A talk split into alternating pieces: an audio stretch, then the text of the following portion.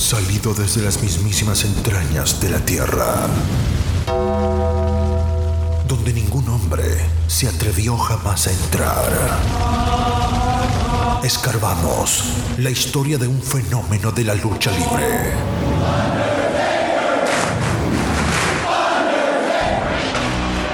El hombre muerto, American Badass, Big Evil, el señor del lado oscuro.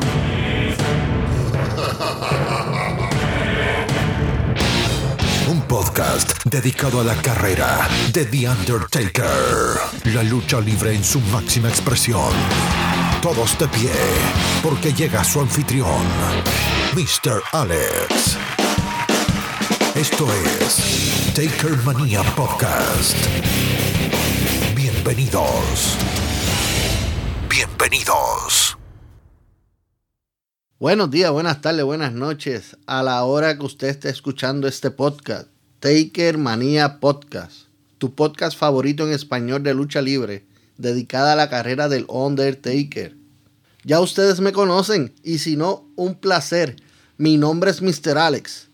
Puedes conseguirnos en tu plataforma favorita de podcast. Recuerden, abrimos la aplicación y ponemos en búsqueda Taker Manía Podcast. Taker Manía Podcast le damos follow o subscribe y nos aseguramos que cada vez que subimos un episodio, usted esté listo para escuchar y gozárselo.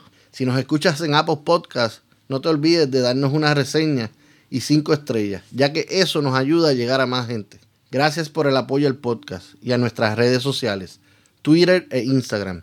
Muchas gracias. Y si no nos sigues, ¿qué estás esperando? Este es el momento. Búscanos en Twitter e Instagram como arroba takermaniapod. Arroba takermaniapod. También nos puedes escribir a nuestro correo electrónico takermaniapod arroba gmail.com. Takermaniapod arroba gmail.com. Y en el próximo episodio les tengo una sorpresa, así que estén pendientes. Adicional, si quieres apoyarnos mensualmente, puedes ir a los enlaces abajo en la descripción de cada episodio uno los lleva al Anchor Listening Support, la forma más fácil de apoyar este podcast desde 99 centavos hasta 9.99 al mes. Adicional, también tenemos otro enlace. Este es el de Buy Me a Coffee, en donde usted aporta depende de cuántos cafés quiera compartir conmigo. Y déjenme decirles, estamos creciendo y de qué forma. Y eso es gracias a ti que nos escuchas y riegas la voz. Lo más importante aquí es compartir nuestro contenido. Compártelo con tu vecino, con tus amigos, con tus compañeros de trabajo, con tus familiares, con todos. Y así poco a poco, mientras sigamos regando el mensaje, compartiendo este podcast, nuestra comunidad sigue aumentando. Recuerden nuestras redes sociales, Instagram y Twitter, Taker Mania Pod. Taker Mania. Y ya que tenemos todos los anuncios, Solo falta decir, dale play, Ramiro. El uso legítimo es una doctrina legal que promueve la libertad de expresión al permitir el uso sin licencia de obras protegidas por derechos de autor en determinadas circunstancias. La sección 107 de la Ley de Derechos de Autor de 1976 proporciona el marco legal para determinar si algo es un uso legítimo e identifica ciertos tipos de usos como críticas, comentarios, informes de noticias, enseñanza, becas e investigación como ejemplos de actividades que pueden calificar como uso justo. Continuando con la otra línea del tiempo en la carrera del Undertaker, a.k.a. Mark Calloway. Hoy en específico vamos a discutir más, más profundo sobre esta promoción o compañía que ayudó tanto a Mark como a otras superestrellas en el principio de sus carreras. También reseñaremos otra de las luchas de Mark, en este caso Texas Red. Y también tenemos nuestra sección que a muchos ya les gusta, llamada la autopsia. Así que vamos a lo que vinimos pasamos a cosas serias. Prepárate, acomódate y no permitas que nada te aparte. Porque se viene el Blueprint. World Class Championship Wrestling, la WCCW, también conocida como la World Class Wrestling Association, WCWA, fue una promoción de lucha libre profesional estadounidense con sede en Dallas y Fort Worth, Texas.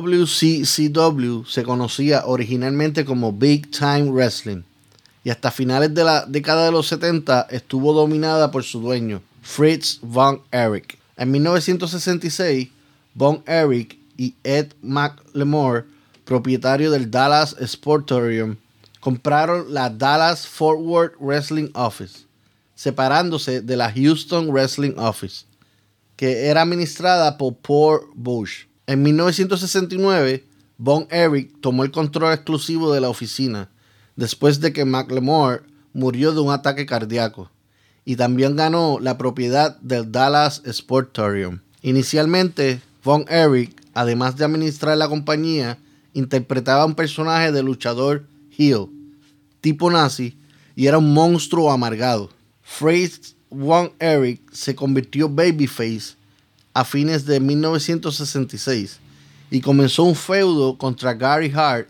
y su stable de luchadores, que en ese momento incluía a Carl Von Brunner, Al Costello y los enmascarados Spoilers. La riña entre Hart y Fritz, incluyendo a sus hijos, continuaría intermitentemente durante más de dos décadas.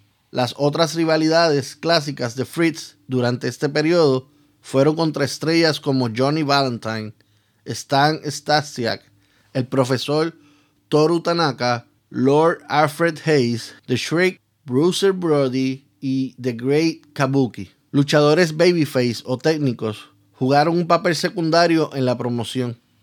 En varios momentos, incluyendo a Wahoo McDaniel, Pepper Gómez, Red Bastien, José Lotario y Looney Moondog Main. Muchos de estos luchadores eran luchadores estrellas de la promoción de la Grand Olympic Auditorium en Los Ángeles y competían en Dallas con regularidad, al igual que Fritz y varios luchadores con sede en Texas que hacían lo mismo para la promoción de Jean and Make LaBelle en LA.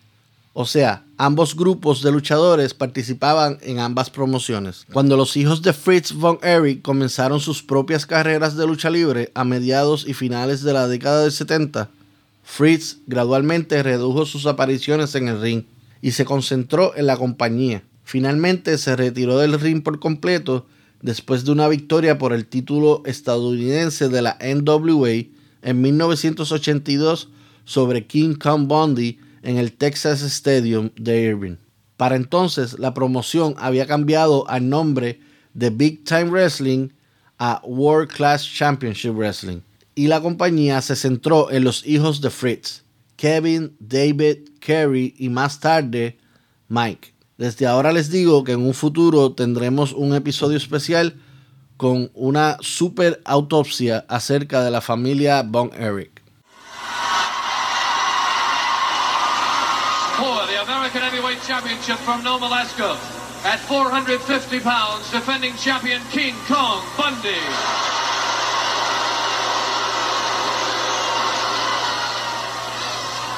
Retiring tonight from professional wrestling after an illustrious career. From Lake Dallas, Texas, at 270 pounds, the immortal Fritz Von Erich.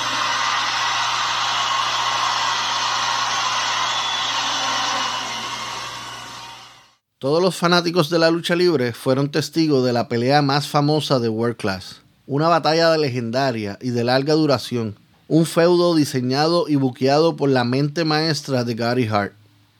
Ese feudo fue entre los Von Erich y los Freebirds, que comenzó el 25 de diciembre de 1982, durante una lucha por el título mundial de la NWA, entre Kerry Von Erich y el campeón Ric Flair en Reunion Arena en Dallas. Después de varias defensas del título de Flair contra Kerry, terminaron en controversia con el campeón reteniendo el cinturón por varios medios ilegales.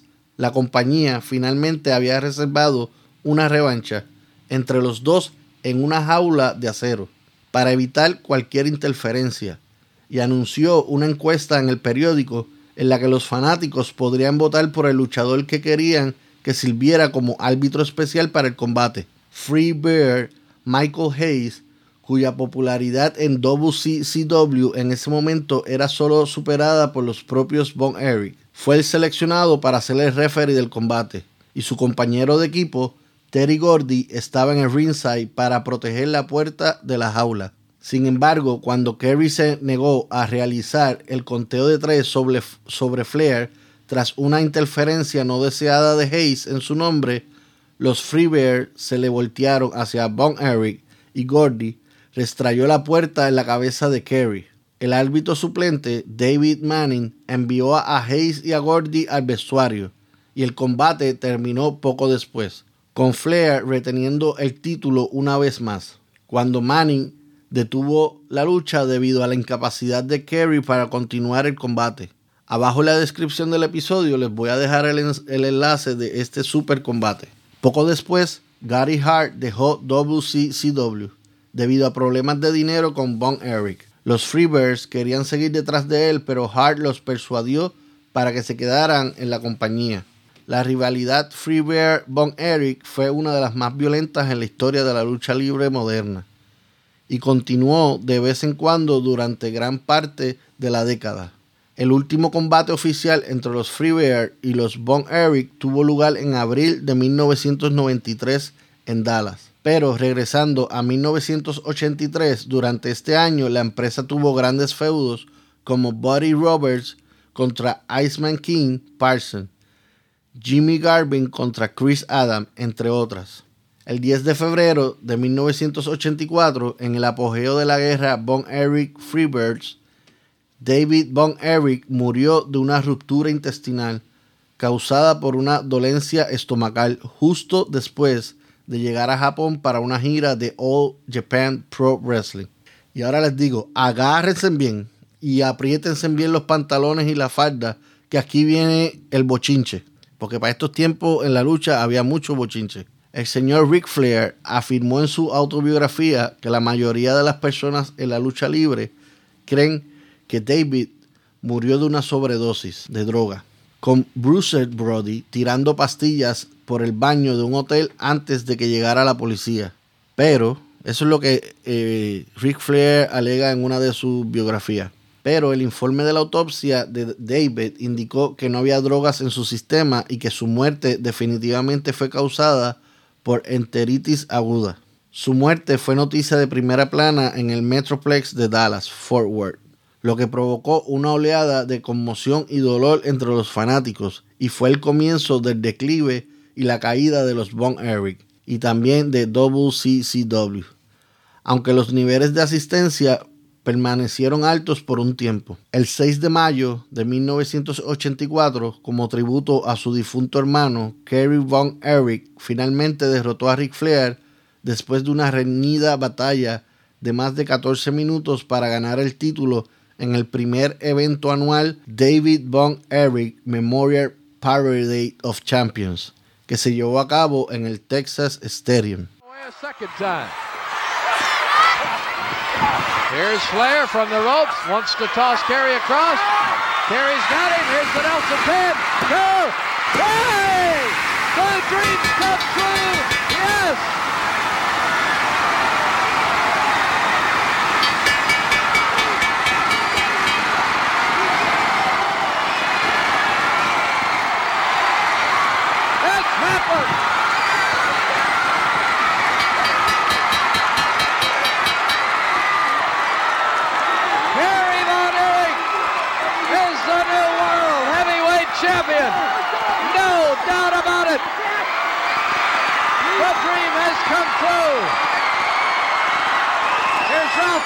The new heavyweight world heavyweight champion, Perry Von Erich.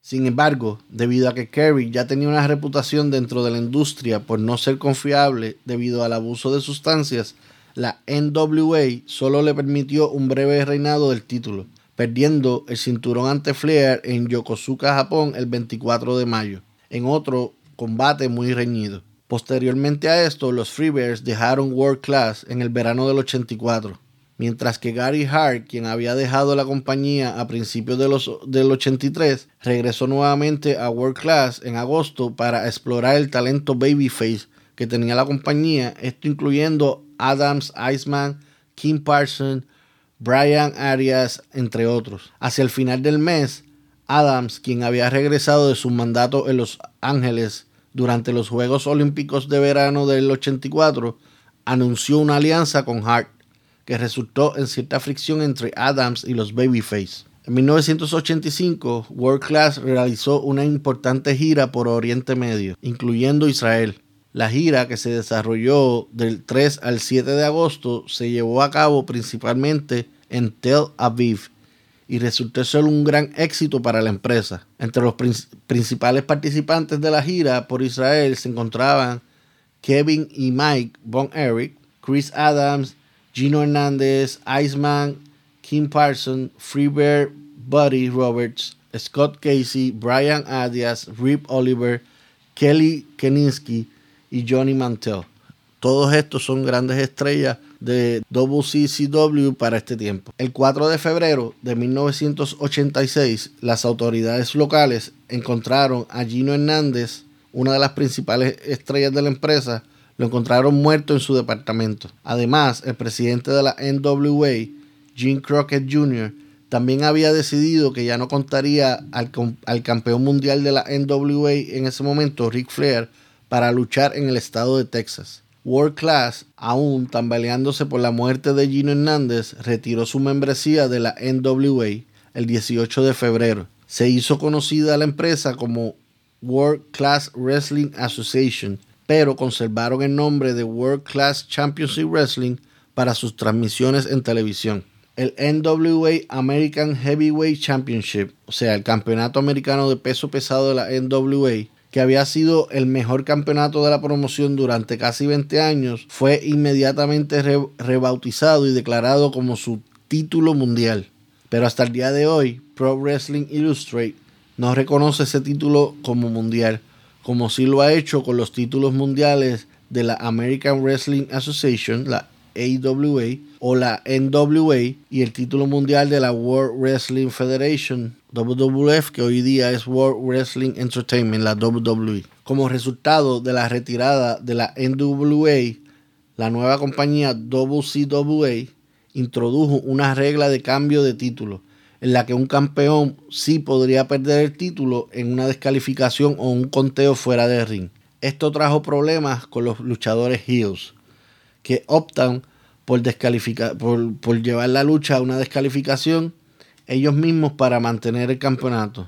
El más que lo hacía en ese momento era Ric Flair. Cuando se formó la WCWA, Fritz von Erich se negó a realizar sus espectáculos fuera de Dallas. Este movimiento llevó a una disputa entre Fritz von Erich y el jefe de bookers de la compañía, Ken Mantell, quien pronto dejó la compañía para convertirse en el jefe de bookers de la recién formada promoción Universal Wrestling Federation, la UWF. Después de la partida de Mantel en mayo del 86, la asistencia de los eh, espectáculos en vivo de la compañía WCWA comenzó a disminuir considerablemente. Junto con Mantel, la nueva UWF también pudo traer más talento de la compañía.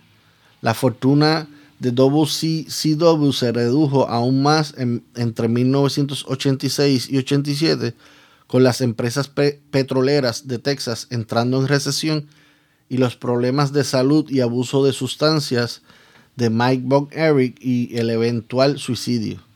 Como resultado de estas múltiples catástrofes, la asistencia tanto en Dallas como en Forward se desplomó. Según algunos ex luchadores de la WCCW, muchos fanáticos se desilusionaron con los Von Eric, ya que el uso de drogas de los hermanos supuestamente limpios, entre comillas, se volvió más difícil de encubrir. A finales de año, la promoción agregó brevemente otro programa a su alineación llamado Texas Championship Wrestling, que se transmitía a nivel nacional en la ahora desaparecida cadena de cable Tempo Television, llenando un vacío dejado por la USA All Star Wrestling. Entre los años 86 y 87, World Class estuvo detrás de la UWF como la máxima promoción, pero las cosas estaban a punto de cambiar pronto, lo que incluiría el regreso de muchas estrellas importantes de World Class a finales de este año. En abril, World Class sufrió otra muerte cuando Mike Von Erich, después de ser diagnosticado con síndrome de shock tóxico, fue encontrado muerto cerca del lago Louisville, habiéndose suicidado por sobredosis de placidil. Para empeorar las cosas, pues, esta ha sido una tragedia para, para esta compañía de World Class. La WWF también había alcanzado el pináculo de su éxito en WrestleMania 3 y comenzó a ganar más exposición nacional.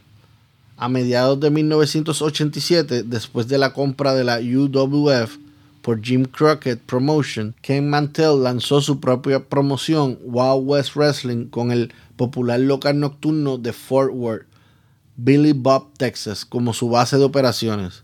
Después de solo unos meses, Mantell acordó regresar a WCCW como copromotor con Kevin y Kerry Von Erich, luego de la decisión de Freeze de vender sus intereses en la promoción. Wild West fue absorbido por WCCW y la mayor parte de su talento regresó junto con Mantel. En mayo del 88, World Class y la CWA, con sede en Memphis, comenzaron un acuerdo de trabajo con Renegade Rampage, permitiendo que luchadores de ambas organizaciones aparecieran en Dallas o en el área de Memphis. Ya para el 87-88 se habían realizado varios intentos infructuosos de lograr la clasificación nacional de clase mundial. Entre ellos estaba una gira Von Erich Over America, así era que se, se llamó esa gira de lucha, con escasa asistencia y una fusión entre World Class, AWA y CWA el año siguiente. Una importante cartelera de pago por evento, AWA Super Crash 3, se llevó a cabo en Chicago en diciembre del 88, con una lucha de unificación por el título mundial en la que Jerry Lower derrotó a Kerry Von Erich. Sin embargo, Super Crash 3 no fue un éxito y Pro Wrestling USA se disolvió. Después de ese evento de Super Crash 3, Ken Mantell y Frost Von Erich vendieron WCCW al propietario de CWA, Jerry Jarrett. Según Skandor Akbar, Kevin demandó a Jarrett aunque su hermano Kerry le dio la bienvenida a Jarrett a la promoción. La federación combinada se conocía como la USWA. Jarrett dirigiría la nueva USWA desde dos sedes, una en Dallas y la otra en Memphis. El acuerdo convirtió a Jarrett en propietario de un 60% de World Class, Kevin y Kerry er, Von Erich en un 40%. Después de la fusión de World Class con CWA y AWA, la promoción desarrolló originalmente un ángulo que enfrentaba a los luchadores de Texas contra los luchadores de eh, Tennessee. Varios intentos de revivir la WCCW desde entonces han sido modestos en el mejor de los casos.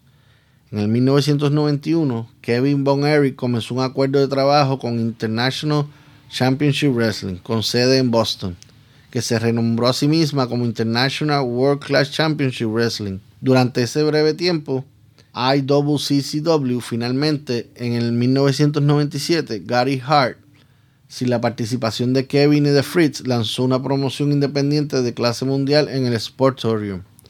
Esta organización, conocida como World Class Second, The Next Generation, contó con solo algunos de los luchadores sobrevivientes del grupo original de la World Class. En 2008, Gary Hart murió de un ataque cardíaco, poco después de regresar a casa de una sesión de autógrafos. Dos años más tarde, Skandor acaba and Tony Adams había muerto y en el 2013 Percy Pringles, o sea, Paul Bear, que ya habíamos discutido aquí, quien fue uno de los últimos coaches heels eh, sobrevivientes de World Class, eh, falleció. Kevin Von Erich lanzó un DVD recopilatorio de los combates clásicos de los Von Erich en el 2004.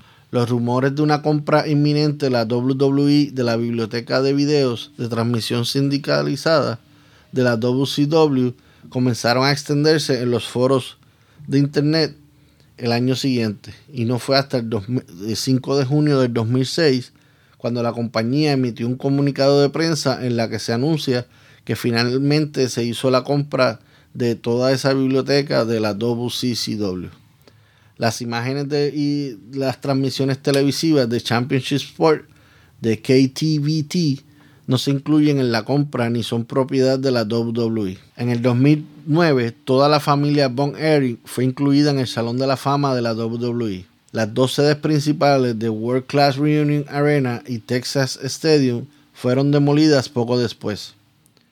Reunion Arena se derrumbó el 17 de noviembre del 2009, mientras que el Texas Stadium sufrió la misma suerte cinco meses después, en abril del 2010. Entre los 24 años que estuvo activa esta promoción, entre 1966 hasta el 1990, la WCCW tuvo los siguientes títulos. Entre muchos, voy a nombrar los más que se resaltan. WCWA World Heavyweight Championship, WCCW Television Championship, WCWA World Tag Team Championship, WCWA World Six-Man Tag Team Championship, WCWA World Light Heavyweight Championship, WCWA Texas Heavyweight Championship, WCWA Texas Tag Team Championship, WCWA Texas Brass Knuckles Championship, NWA World Tag Team Championship, the Texas version, entre otros muchos más. Para finalizar este blueprint, antes quiero decir que maybe ustedes se estarán preguntando por qué estamos este, divagando más profundo en esta compañía.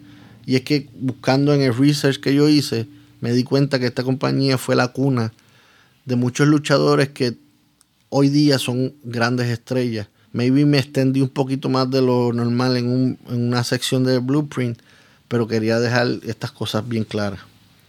Eh, como voy a mencionar, eh, varios nombres de roster de talentos como The Von Erics, los hermanos, que se encuentra Fritz, Von Eric, Kerry Von Eric, Kevin, eh, David, Chris, Mike y Lance.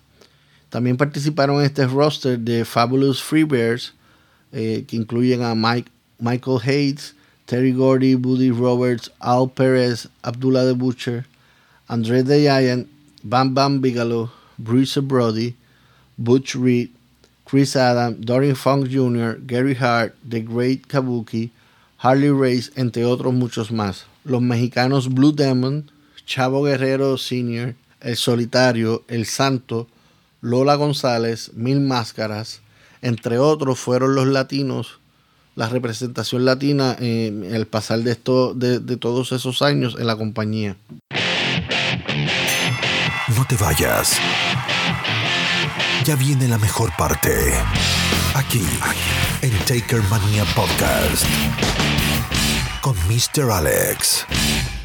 Ya que hemos mencionado a diferentes estrellas de este deporte de entretenimiento, salieron de la WCCW o WCWA. Me faltó mencionar a otro que será el contrincante de Texas Red en este episodio y protagonista de nuestra autopsia del día de hoy. Cada adversario o aliado del Undertaker tiene un origen, una historia. Hablemos de ellos, conozcámoslos, investiguemos juntos y hablemos a fondo. Porque cada uno tiene que pasar por... Tiene que pasar por... La autopsia. La autopsia. Donald the Bird Jardine nació el 24 de marzo de 1940. Dato curioso, es el mismo día que Mark Calloway eh, nació también. La única diferencia son 25 años. Donald Jardine eh, nació antes que, Mark Calloway. Pero la coincidencia que es el mismo día. Don Jardine fue un luchador profesional canadiense, mejor conocido por su personaje enmascarado como The Spoiler. Jardine comenzó a entrenar como luchador en 1955 a la edad de 15 años. Hizo su debut en Maple Leaf Gardens en el 59 como Babyface Don Jardine.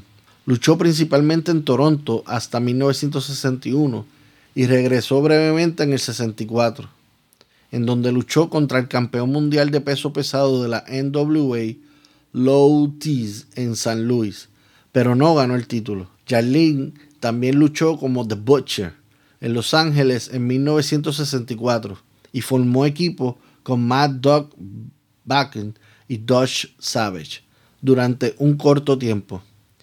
Desafió a Jane Kiniski por el Campeonato Mundial Pesado de la NWA en 1966. Se convirtió en uno de los mejores luchadores enmascarados en el sur de los Estados Unidos, particularmente en Texas, donde The Spoiler fue creado por Fritz von Erich en 1967. El Spoiler también luchó en All Japan Pro Wrestling y New Japan Pro Wrestling durante las décadas del 60 y 70. Se convirtió en el Super Destroyer y George Cut lo trajo a las Carolinas en 1973. The Spoiler luchó 75 combates para la Federación Mundial de Lucha Libre, WWF, en 1974 antes de partir para otras promociones. También utilizó el nombre de Super Destroyer durante su paso por la AWA. Jardine fue uno de los trabajadores claves junto a Johnny Valentine, quien cambiaron el territorio del Atlántico Medio y establecieron el tipo de lucha en solitario, ya que tradicionalmente se utilizaba en este territorio en lucha en parejas. And in the big main event, Sonny King takes on the mass super destroyer here. You know, Mr. Sonny King, he reminds me of a buzzsaw. You know, he's always going around the ring and going nowhere. He gets on TV and he has a lot of great statements that he's going to do this and he's going to do that. Well, Mr. Sonny King, you've got to have one thing more than a hard head. You've got to have something in that hard head.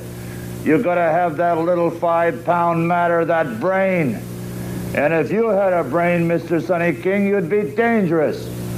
And if brains were judged in terms of Cadillacs, you'd be going around the world on roller skates.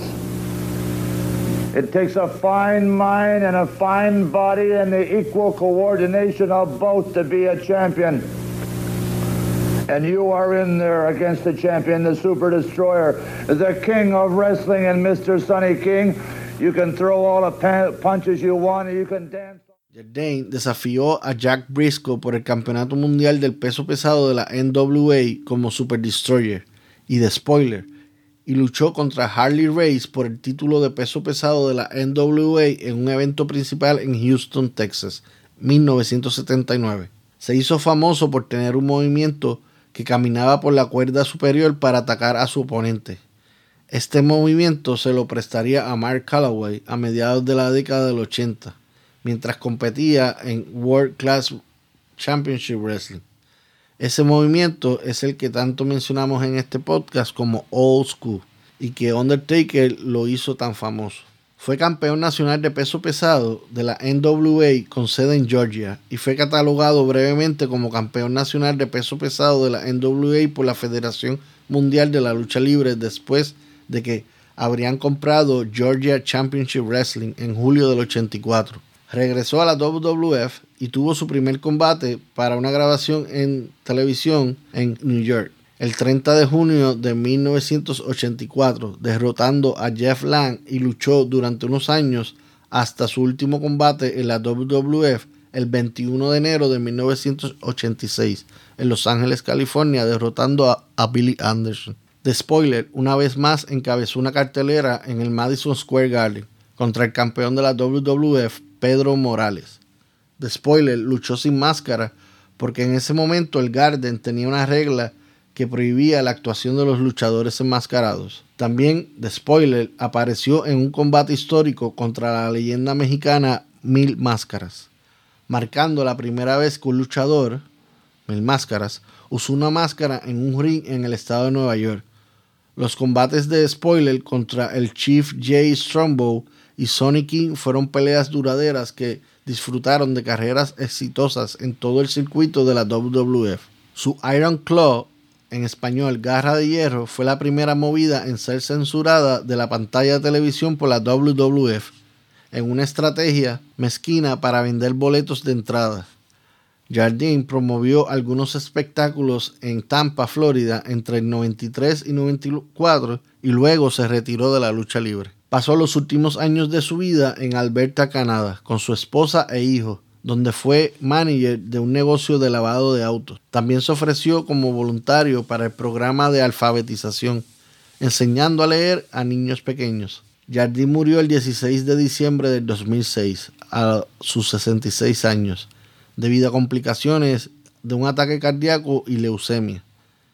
En el momento de su muerte, él estaba escribiendo una novela basada en su carrera como luchador. Ahora vamos a los datos estadísticos de Don Jardine, a.k.a. The Butcher, a.k.a. Super Destroyer, a.k.a. The Spoiler, quien pesaba 293 libras, o sea, 133 kilos, y medía 6 pies 4 pulgadas, o sea, 1 metro 93. Contó con 39 años de experiencia como luchador. Tuvo un total de luchas de 1813, de las cuales 710 terminó como ganador. 863 fueron en derrotas y 240 acabaron siendo empates o no contes. Según Pro Wrestling Illustrated, quedó cuarto lugar en 1976 para el premio The Most Hated Wrestler, que en español quiere decir el luchador más odiado. También para la Pro Wrestling Illustrated quedó cuarto lugar en 1979 para el premio de Tag Team of the Year junto a Mark Lewin. Tuvo varios títulos tanto en solitario como en pareja eh, le voy a mencionar algunos, entre, son bastantes, pero entre los más que resaltó fue cinco veces NWA American Heavyweight Championship, cuatro veces NWA American Tag Team Championship, tres veces EWA World Tag Team Championship, tres veces NWA Florida Heavyweight Championship, tres veces World Class World Television Championship, dos veces NWA Florida Tag Team Championship, dos veces NWA Georgia Heavyweight Championship, dos veces NWA National Championship, dos veces NWA Three State Tag Team Championship, dos veces NWA Western State Tag Team Championship, dos veces UWF North American Championship, dos veces WCWA Texas Heavyweight Championship, entre otros. Su movida final era la Hard Crusher. Eh, tenía también, eh, como dije anteriormente, de Iron Club. Eh, hizo pareja con Smasher Sloan en la NWA, en donde también hizo pareja con Mark Lewin en algún momento. En la AWA hizo pareja con Angelo Mosca cuando hacían de Super Destroyers hizo pareja junto a Spoiler número 2 y Spoiler número 3 en la NWA, cuando él era de Spoiler. Y él perteneció al stable Layoff of Doom eh, de la NWA cuando originalmente comenzó el grupo para 1983. Tuvo cuatro manejadores oficiales, Bronco Lubitsch, Paul Ellerning y Gary Hart en la WWE y Capitán Low Obano en WWF mientras que fue entrenado por Whipper Billy Watson. Rápidamente pasamos a la lucha que reseñaremos en el episodio de hoy. Este combate fue grabado ante 7.000 personas presentes en el Mesquite Arena en Texas el 5 de julio de 1987 y transmitido por televisión local en Texas el 25 de julio. Fue la primera lucha de la cartelera, comienza con ambos luchadores dentro del ring el anunciador está diciendo que esta lucha está patuada para una caída y un máximo de 20 minutos. Presentan a ambos luchadores, Texas Red eh, en una esquina y Spoiler número uno en la otra. Ambos luchadores utilizan máscaras, pero se pueden diferenciar, aunque tienen los mismos colores, roja y negra. Pero Texas Red es color negra completa y rojo en ambos lados. Mientras que The Spoiler número uno es negra con color rojo con un diseño rojo en la, parte del frente. Ambos comienzan a medir fuerzas en el centro del ring. Luego de varios agarrones y empujones, Texas Red lleva spoiler a una de las esquinas. Comienza a darle varios puñetazos en el pecho, dos codazos a la espalda, seguido de tirarlo contra la esquina opuesta. Pero Spoiler bloquea el envío y es él el que envía a Texas Red a la esquina. Candada al cuello y Texas Red empuja a Spoiler contra las cuerdas. Al regreso, Spoiler lo tira contra el piso. Busca impulso en las cuerdas y de regreso, aparentemente hubo un botch o blooper porque no se hicieron nada. simplemente chocaron de frente y se quedaron mirándose. Pero seguimos, patada de parte de Spoiler. Se trepa a la segunda cuerda y aplica codazo a la nuca de Texas Red. Esta sección es auspiciada por ti. Sí, por ti, que me escuchas y usas Apple Podcasts. Y fuiste a darle una reseña y cinco estrellas. Y así pude llegar a más personas que buscan podcasts que escuchar Mil gracias. Seguimos con la acción dentro del cuadrilátero. Un poquito de, comedia. Bueno, volvemos a la acción. Spoiler levanta a Texas Red y le aplica suplex en el centro del ring. Lo levanta y le tuerce el brazo, pero Texas, demostrando sus agilidades y que es mucho más joven, lo lleva contra la esquina y logra zafar de spoiler y comienza a dar combinaciones de golpes. Lo tira contra la otra esquina, donde Texas sale corriendo tras spoiler, quien se sale de la esquina, y es cuando Texas Red golpea al esquinero con una de sus rodillas y cae fuera del ring, mientras Spoiler lo golpea. Esta lucha está como que media lenta, pero recordemos que es la segunda lucha de Mark en toda su carrera. está haciendo muchas novatadas y ya para esta época eh, de Spoiler ya con muchos años de experiencia, pero ya estaba ya entrando en edad. Texas Red cojeando de su pie, todavía fuera de ring, eh, spoiler sube a la tercera cuerda, haciendo aguaje de tirarse, pero no, no lo hace mientras Texas busca entrar al ring. La acción continúa, Texas Red llevando a Spoiler a una esquina y Spoiler bloquea y voltea la situación y es él quien tiene a Texas contra la esquina y comienza a castigar con golpes al pecho y a la cabeza. Texas logra zafarse y le aplica patada en el estómago, codazo a la espalda otro golpe a la espalda de Spoiler y Texas hace presión en la cabeza de Spoiler mientras el árbitro hace su cuenta. Texas suelta a Spoiler, codazo a la nuca, lo tira contra la otra esquina y lo vuelve a rematar con otro codazo a la nuca. Patada baja. Texas Red dominando el combate, vuelve el codazo a la espalda y lo tira contra las cuerdas recibiéndolo con fuerte golpe al estómago. Spoiler lo bloquea y le aplica codazo a la cabeza. Eh, juego de movimientos con las cuerdas de ambas partes mientras Texas Red en la lona. Lo que Spoiler aprovecha y se sube a la tercera cuerda y mientras Texas se levanta, Spoiler le aplica lazo vaquero desde la tercera cuerda. Lo cubre y aquí acaba la lucha en 4 minutos 2 segundos. De spoiler número 1 como el ganador de este combate. Bueno, mi gente, hemos llegado al final de este episodio. No sin antes dar las gracias por escuchar el podcast. Como siempre les digo, pueden conseguirnos en Anchor, Spotify, Apple Podcast, Pocket Cast y ahora en iBox también. So, a las personas que utilizan eh, eh, la plataforma de iBox, nos pueden eh, buscar en iBox que nos va a encontrar.